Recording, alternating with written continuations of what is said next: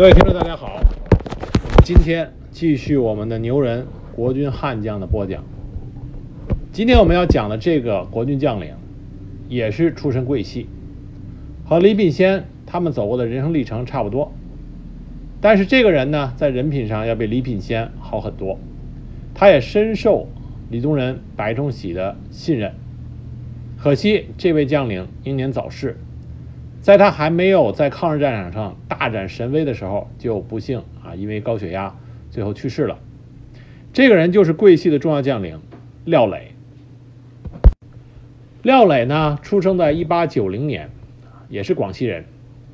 一九零七年，他考入广西陆军小学堂。一九一一年，进入湖北陆军第三中学堂，参加了武昌起义。一九一四年，进入保定陆军军官学校学习。毕业以后，投奔湘军赵恒替师，任连副、连长、营长、团长。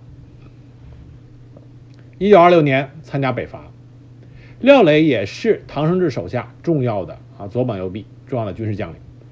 他曾经任国民革命军第八军第四师少将副师长兼第三团团长，第三十六军第一师师长，第三十六军副军长、军长等职。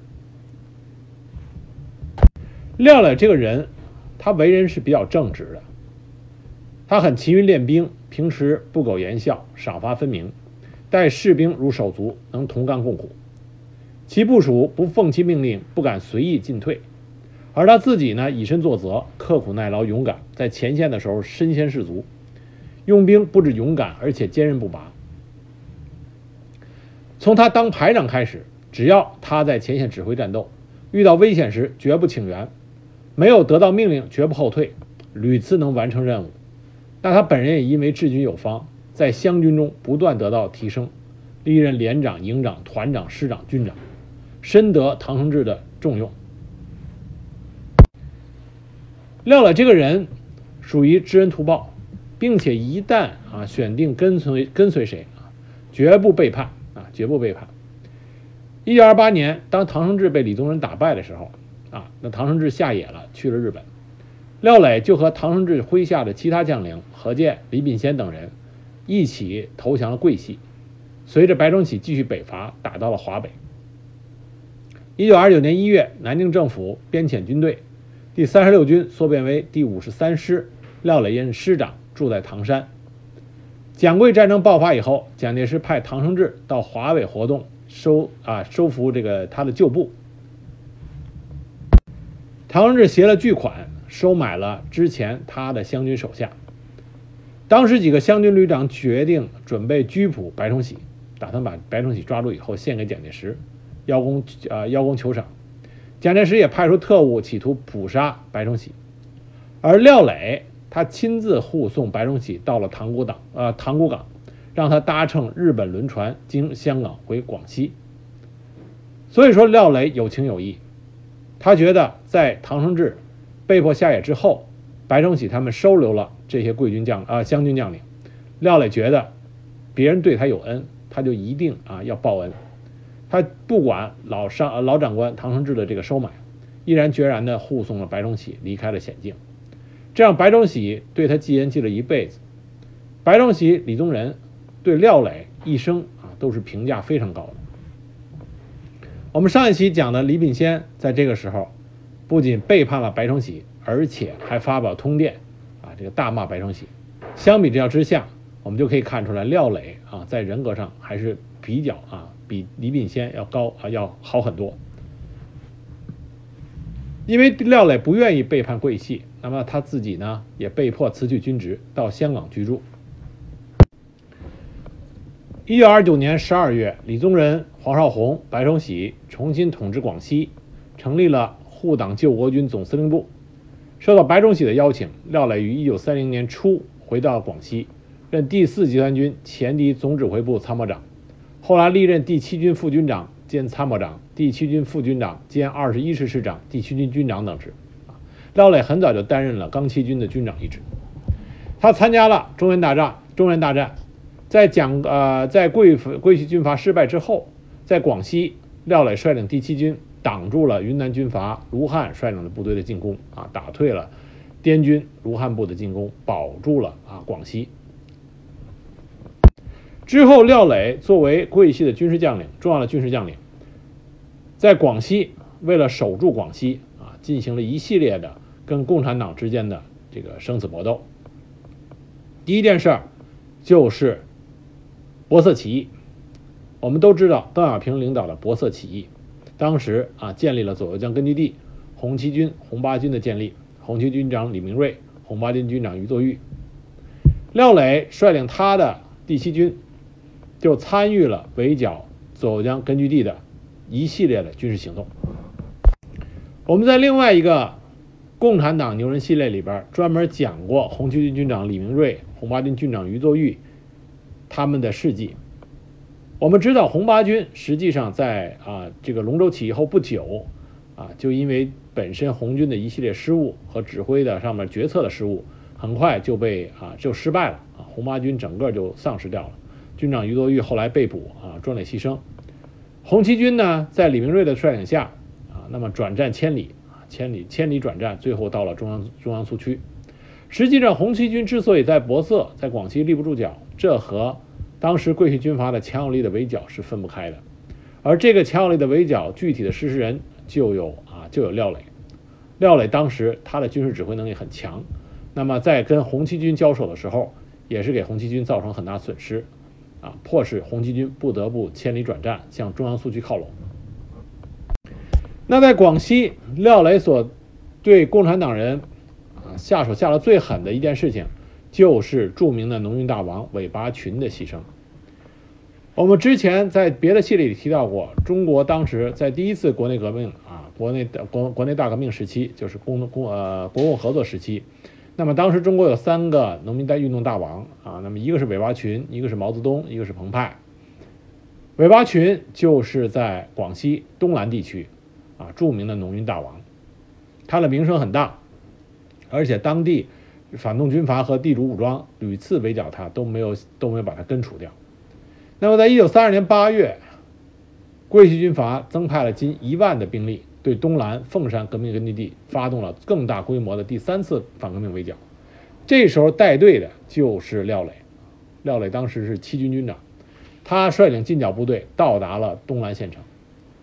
廖磊在军事指挥上很有一套，他使用的方法叫做缩网收鱼战术，他命令各营住在当时各个重要据点，把韦巴群锁在，他把西山包围起来，对西山。进剿的进呃进剿，采取步步为营、节节搜剿前进，派部队在包围圈内穿梭流动搜搜索，所到之处把东西抢光，把庄稼铲光，扼杀红军坚持斗争和生存的条件。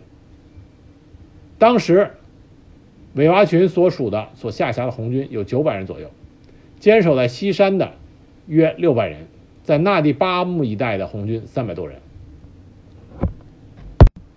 在廖磊的强有力的军事指挥下，国军部队将红军啊这些少这些部队分割包围，分割包围，一一啊吃掉，最终占据了整个的苏区，把红军部队基本上啊基本上属于完全消灭了。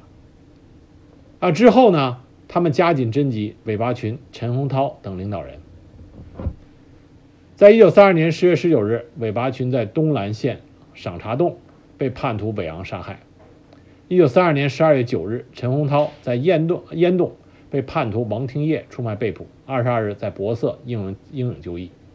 自此，广西东南地区的革命运动彻底被破坏，完全进入低潮。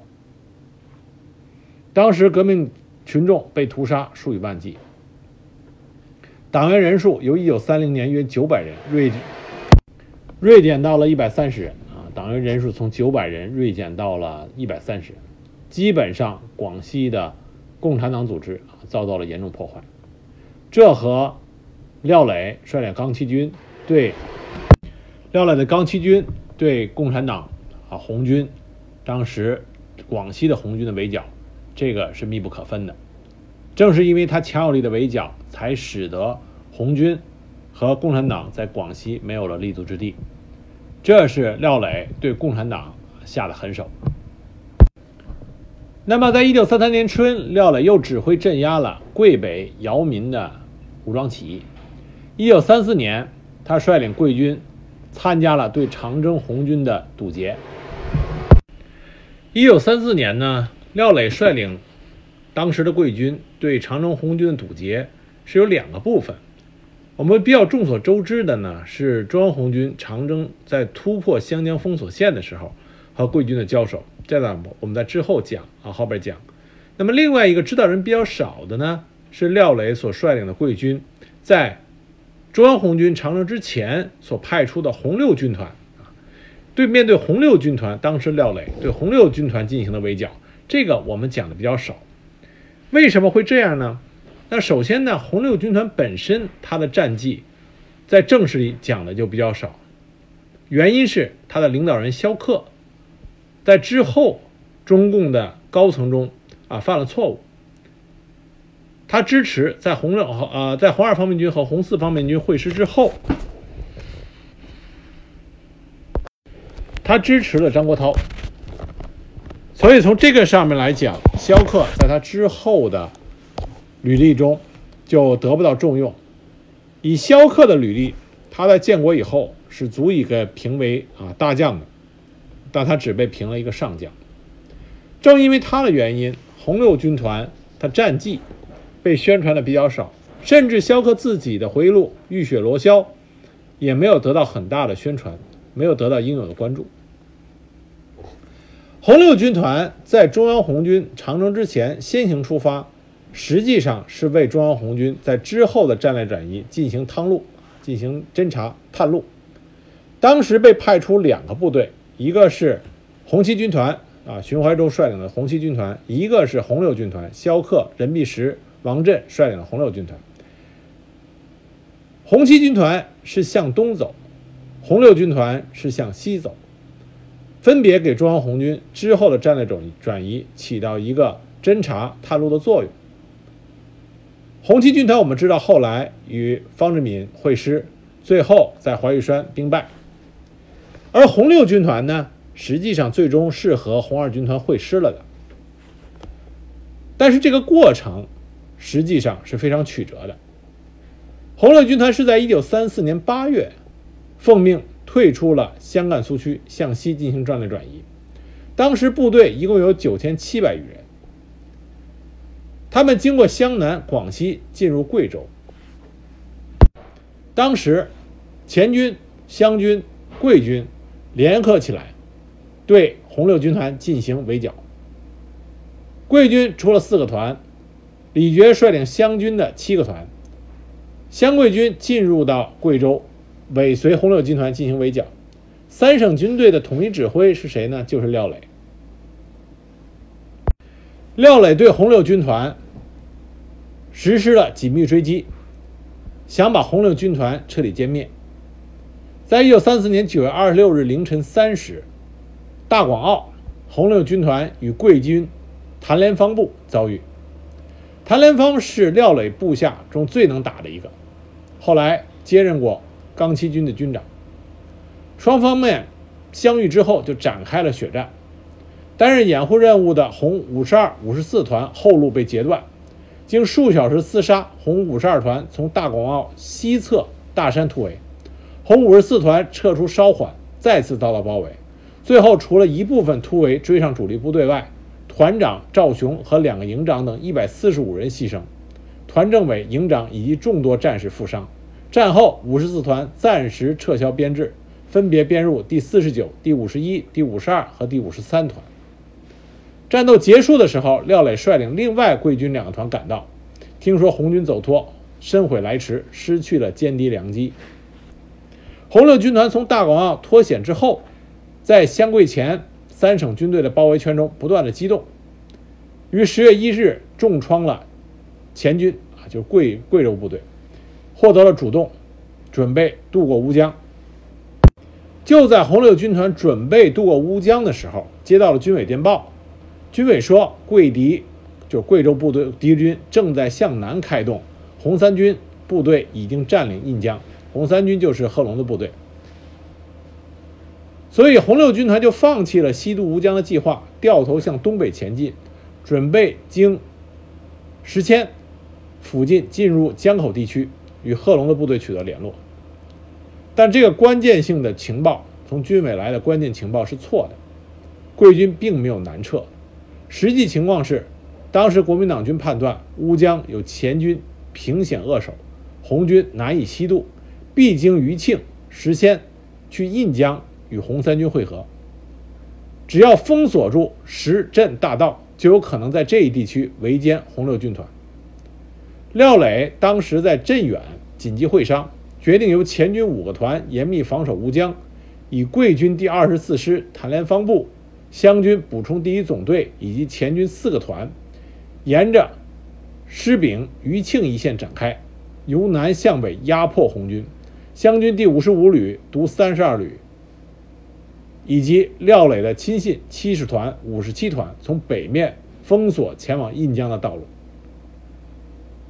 红六军团完全不知道这个情况。所以一头就扎入了廖磊所布下的啊这个，呃这个包围圈。十月七日，红六军团按照红十七师军团部、红十八师顺序东进，准备到石阡西南的甘溪一带休息，然后利用夜晚越过石镇大道。七日拂晓，军团参谋长李达，就是建国以后的啊这个上将李达，他率领的红六军团先头部队进至甘溪。时时，红六军团前前头部队俘获了贵军十九师五十七团的两个侦察员，得知贵军的两个团已接近甘溪。当时红五十一团前卫营在周秋宝营长的指挥下，不但命令抢先行动，将部队沿着甘溪街头展开。而当时军团总指挥指挥员并没有采取有效的应对措施。得到情报也没有采取有效的应对措施，而贵军发现红军以后，立刻在距甘溪街百米处的小河南岸实地后边展开，迅速占领了离甘溪镇半里路程的白虎山、群宝山。十二时左右，贵军抢占了甘溪东北的白虎山、群宝山一线高地，居高临下向红军发起了猛烈进攻。红五十一团发现敌情以后，立即在甘溪镇北头展开部队就地抵抗。并派出了部分兵力抢占甘溪镇南面的青龙嘴青龙嘴高地，双方面啊就展开了血战。与甘溪在甘溪与红军遭遇的就是廖磊亲自率领的两个团，分别是二十四师七十团、十九师五十七团。五十七团首先与红军接触，双方展开激战。而七十团以第三营由右翼的高地包抄，协助七十一团正面的进攻，争夺甘溪背后的高地。双方在镇东北、镇东方向激战。七十团副团长趁着红军与七十一团以及第三营交锋之际，率领七十团第一二营，利用镇北的河沟凹地，隐蔽向甘溪西街接近，向红军翼侧发起攻击。又沿着下水道的暗沟向南偷偷地摸进甘溪镇中心，从暗沟中向外射击，袭占了红四十九团一个营，在甘溪西街的阵地切断了红五十一团与主力部队的联系，并进一步与红军争夺甘溪镇南面的青龙嘴青龙嘴高地。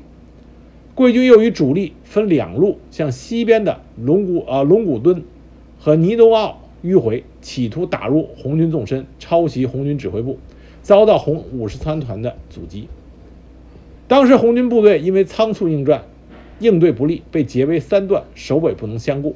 先头部队陷入贵军包围，军团参谋长李达率领青龙嘴高地附近的红五十一团和红四十九团的两个团部，以及机枪连等机枪连等四百余人冲出包围，向甘溪东面的杜脑山高地向石阡以南大地方转移。防守甘溪的红五十一团和红四十九团，在贵军的包围和猛烈攻击下浴血奋战，打退了贵军多次进攻，为主力部队争取了时间，但自身损失很大，仅五十一团第三营伤亡就达到了两百余人。从这点上，我们可以看出来，双方面军事指挥上相差很大。红六军团的军团指挥应变不及时，没有采取得力的啊这个呃。居呃呃得力的指挥，造成红军陷入被动，而廖磊所率领的贵军指挥部能够迅速的抓住战机，抢占有利地形，给红军造成了巨大的杀伤。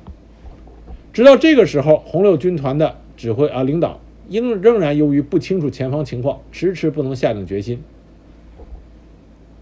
一直到贵军主力逼近主力纵队的时候，才仓促派出红军学校，占领了龙骨墩和老车土等高地，抗击敌人。军团领导认为，红军从战斗发起时就处于被动地位，继续打下去没有取胜的把握，于是决定退出战斗，向南转移。当时殿后的第五十团退路被切断，与主力失去了联络。廖磊率领贵军紧追不舍，红军直到十日才设法甩掉了尾追的贵军。这场仗，红六军团完全丧失了主动，未能够击破甘西的贵军，从而陷入了湘桂黔三省敌军约二十个个团的包围之中。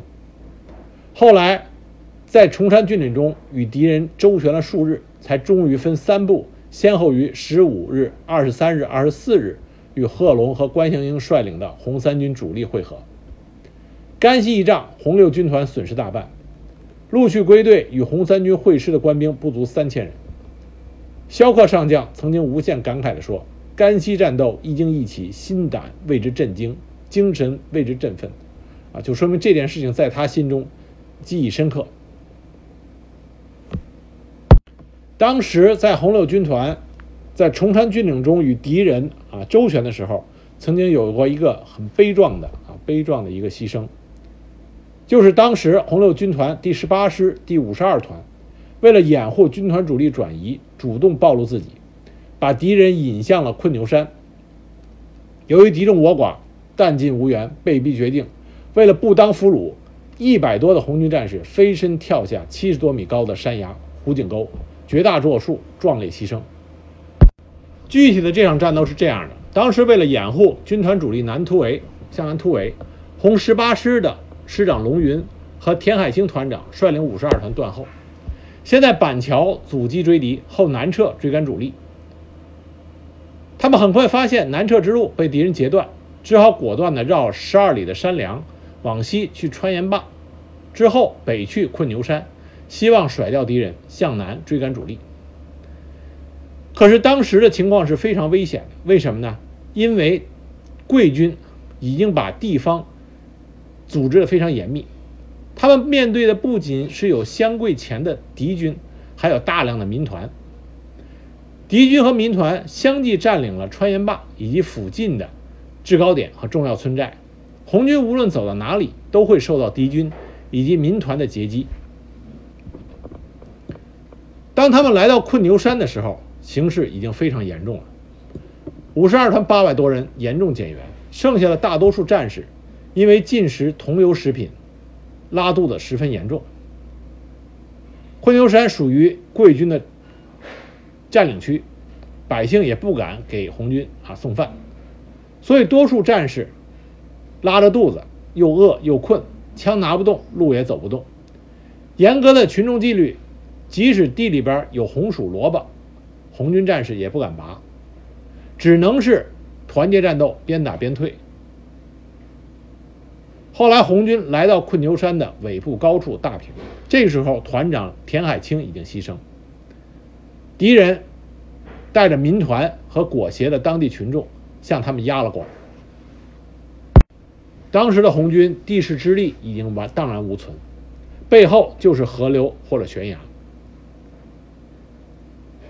这一百多红军看到压上来的敌军。手里的枪弹已经子弹已经用光了，为了不当俘虏，所以就有一个人喊跳，接着就是砸砸烂了所有的枪支，一个接一个的就跳下了悬崖。而另外剩下的两百多名战士，在龙云师长的带领下，爬上了对面的蒙人湾，翻着老君山撤出了战斗。但是突围的部队也在之后的战斗中遭遇重大损失。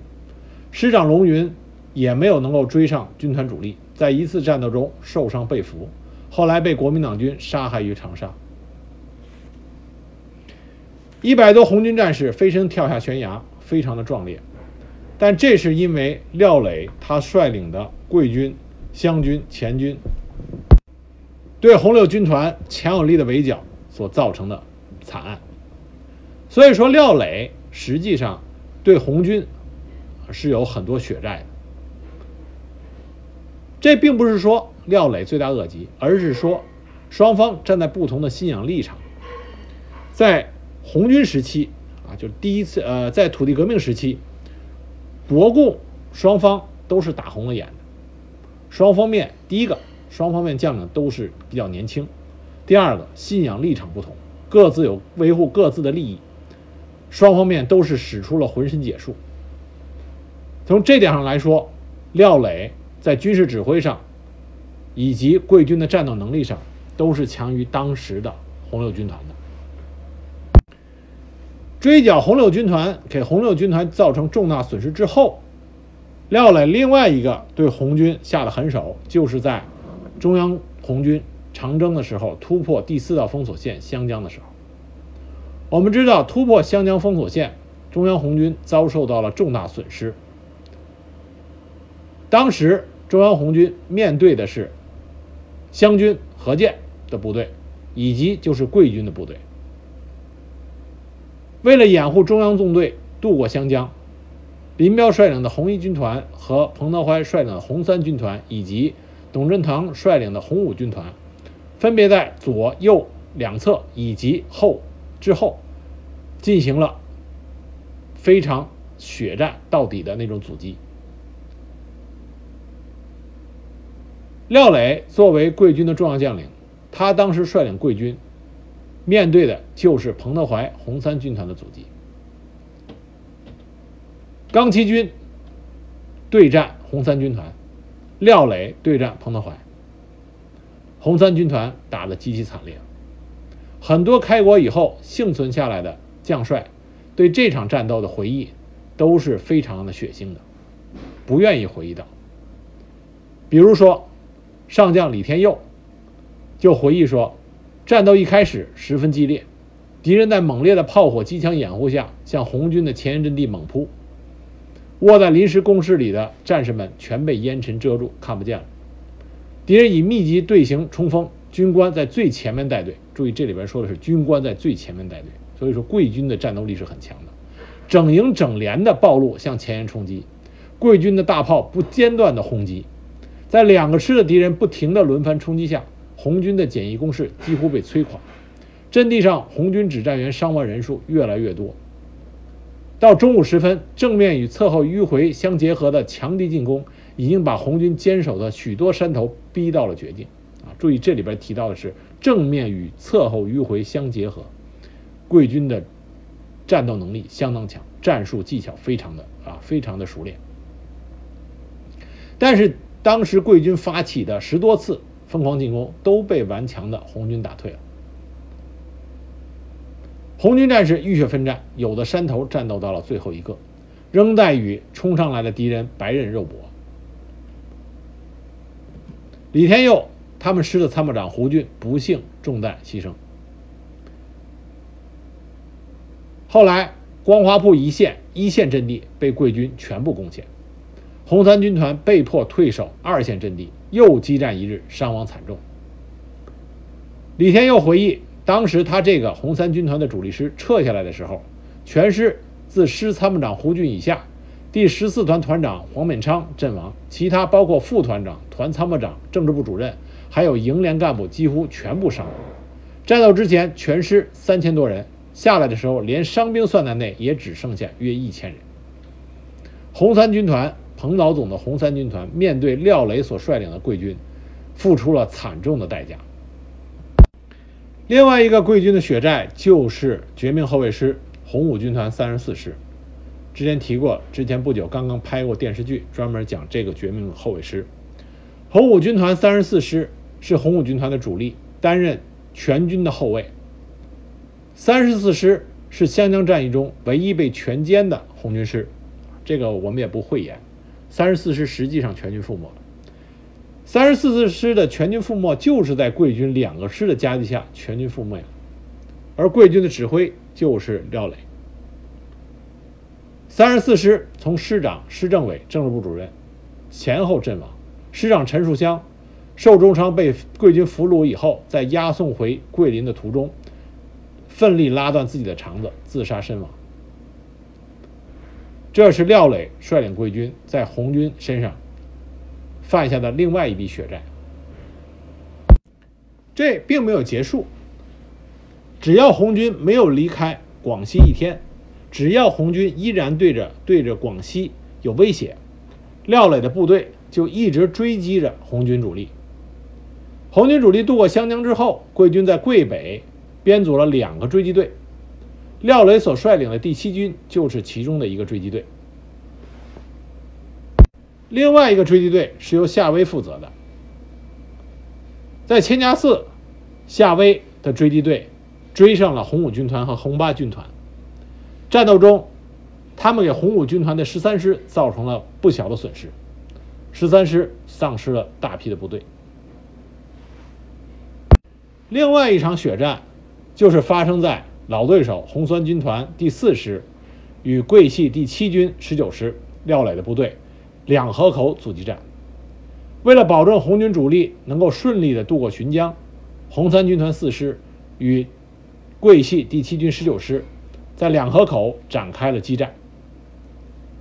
据黄克诚大将回忆说，那场仗打得相当的艰苦，红三军团又受到了不小的损失。当时红三军团守在山上。桂七军从山脚下硬往上攻，形成混战状态。红三军团一个排被敌人包围以后，全部被缴了械。黄克诚大将的回忆录是这么说的：“他说他打了一辈子仗，这是唯一的一次亲眼看到红军一个整排集体被敌人缴械的场面。而缴红军一个整排械的，就是廖磊率领的刚七军。两河口阻击战。”红三军团完成了战略目标，就是掩护中央红军撤出啊，就是转移。但是损失也是很大的，这和桂系当时的战略目的啊是相符的。桂军主要是不打算和红军硬拼，没有想过要围歼红军、中央红军，因为一旦围歼中央红军的话，桂军所受的损失也会比较大。桂军当时主要的策略是李宋出境，你不进我广西，你就绕开走；你出了广西，我不追你。所以在整个对中央红军的追剿过程中，桂系部队的主要战略目的就是驱赶，而不是要围歼。因此，虽然给中央红军，尤其是红三军团造成了比较大的损失，但但是桂军没有采取啊。穿插、迂回、包围这些常用的围歼战略，最终中央红军离开了广西。这是我们后来知道的啊，四渡赤水等等。而廖磊率领的钢七军，在看到红军、中央红军离开桂境以后啊，离开广西境啊境内以后，也就没有再继续追击，反而廖磊对追击中央红军的中央军防范甚严。我们之前提过，当时在追剿中央红军，中央红军的后边，追追击中央红军正旗的，就是周浑元的纵队和吴奇伟的纵队。周浑元的纵队为了追剿中央红军，曾经进入了广西境内。廖磊防范心慎重，他把周浑元手下的一个连直接给缴械，你不能进我们广西的地盘，你可以到外边去追，但你不能进了，你进来。不管你是谁啊，我就把你的卸缴。这在当时地方军阀里边，能做到这一点的啊，估计也就是廖磊，眼里揉不了沙子。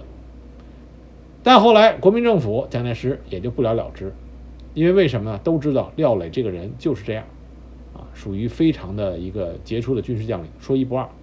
所以周浑元也就认栽，把这个部队接回来啊，重新配备枪支，接着追红军去了。抗日战争爆发，廖磊率领着六万桂军，啊，他当时是二十一集团军总司令，率领桂军进入淞沪战场，啊，六万桂军。廖磊所率领的六万桂军进入淞沪战场，已经是淞沪战场当时啊进入尾声阶段。作为生力军，而且桂军当时在全国的部队里啊赫赫威名。于是廖磊组织了一进入战场就组织了一场反击战。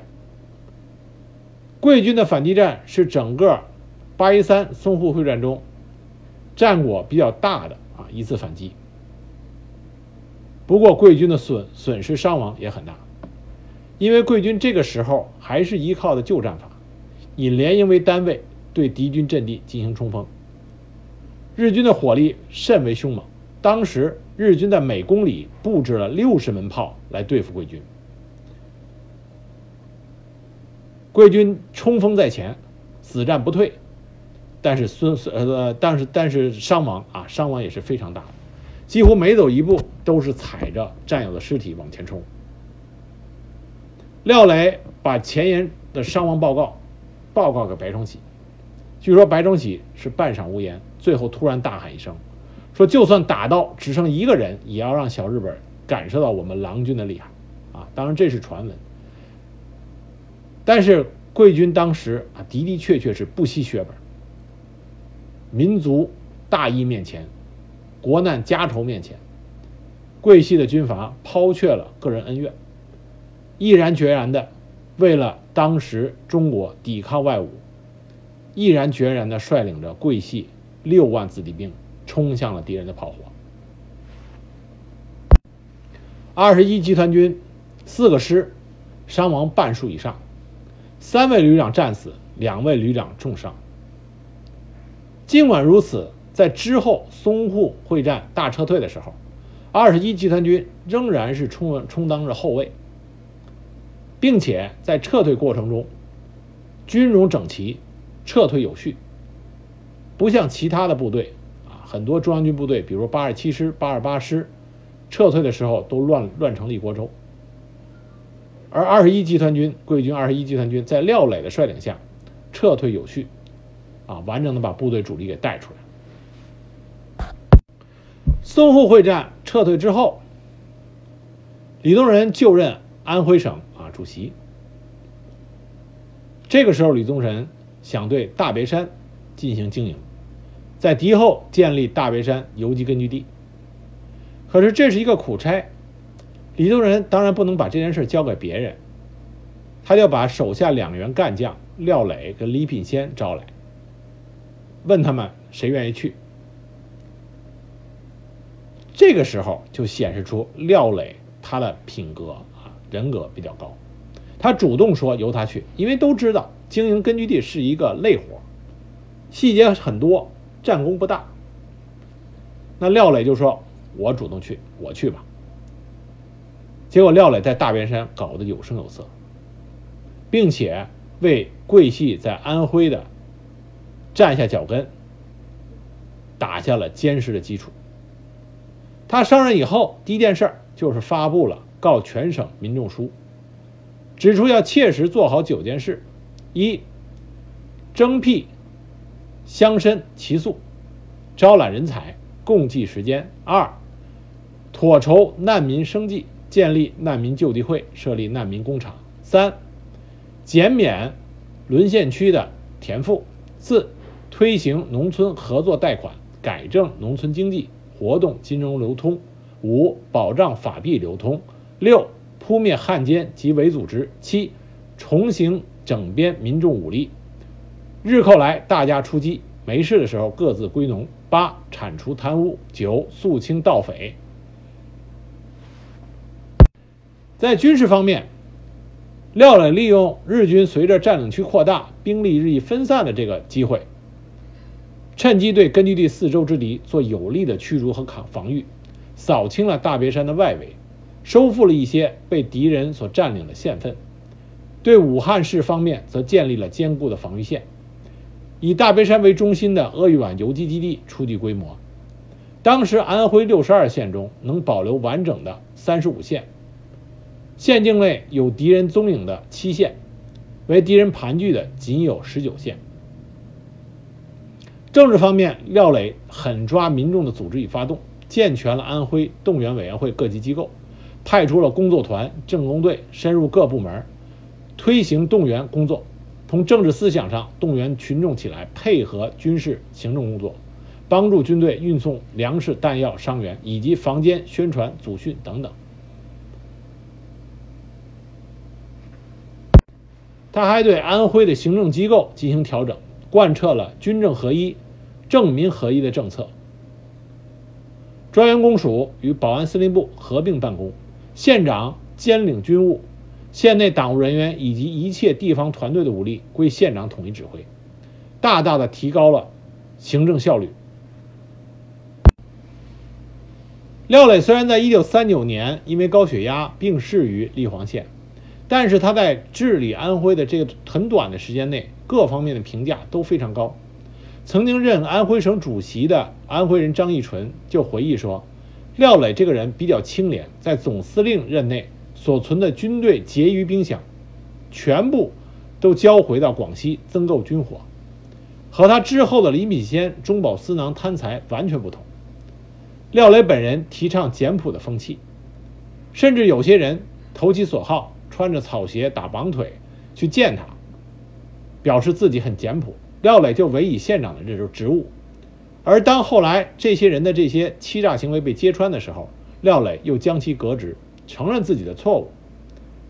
廖磊提倡节俭苦干，使得当时安徽境内物价平稳，军政人员生活安定，杜绝了贪污，使得安徽民众在战时。得到了一个相对平稳的环境。安徽在战时财政收入不升啊不降反升，自一九三九年起大幅度增加，这在国统局都是很少见的。这和廖磊打下的基础是密不可分的。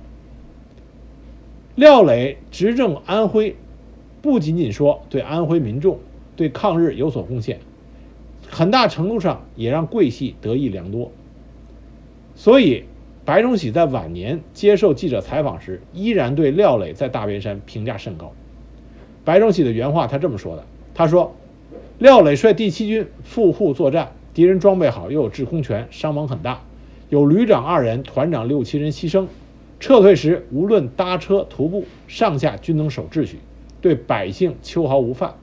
第七军撤到大别山，后来廖磊荣兼二十一集团军总司令兼安徽省主席。”军人能守纪律，政治风气一佳，安徽人对他均表好感。这时江北、山东都沦陷，而安徽甚多的县份在八年抗战中始终能守住，这基础是廖磊建立的。继廖磊任安徽省主席是李品仙，无论军政都比不上廖磊主持的时期了。我衷心的佩服这个人，能得到白崇禧如此高的评价。廖磊是少数的几人之一，而李宗仁在晚年提到廖磊时，也是说，廖磊在大别山苦心孤意经营的结果，竟形成令人羡慕的小康之局。廖军死时，大别山根据地内的军政设施已经初具规模。不仅李白二人对廖磊治理安徽时评价很高，共产党对廖磊也是给予了很高的评价。在廖磊执政。安徽的期间，他和新四军和共产党的关系还是很不错的。在廖磊率领二十一集团军进驻大别山的时候，大别山内有新四军的第四支队，就是高敬亭率领的第四支队。新四军第四支队在大别山的群众关系很好。当时廖磊的二十一集团军不仅没有和这支部队发生冲突，双方还互相交换情报，敌情大多是新四军提供的。大江南北的交通，新四军派出专门的部队维持。新桂系人员渡江，经常是新四军掩护。新四军参谋长张云逸到大别山视察四支队的时候，廖磊还专门请他去桂系的干训班做抗日游击战的啊演讲。一九三九年六月，日寇攻陷安庆以后，廖磊的二十一集团军还和新四军合作抗敌，袭击安庆，取得胜利。廖磊在这个时候的安徽，照搬了广西实行的“三自三育”一套，采用行新政、用新人的政策，聘请了进步知名人士张乃器、朱运山、臧克家等到省动员委员会工作，其中还任命了很多是共产党员的这个政府官员。在他下层的各个工作团也有不少进步青年和共产党员在内。廖磊所举办的阅览室里边，经常出现共产党出版出版的书报，比如毛泽东的《论持久战》等等。廖磊另外一个重要进步的贡献就是组建了学生军。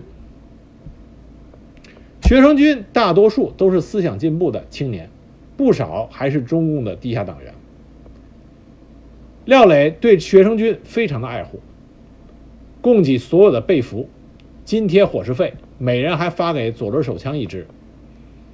进行了详尽的军事训练，配备了相当不错的装备。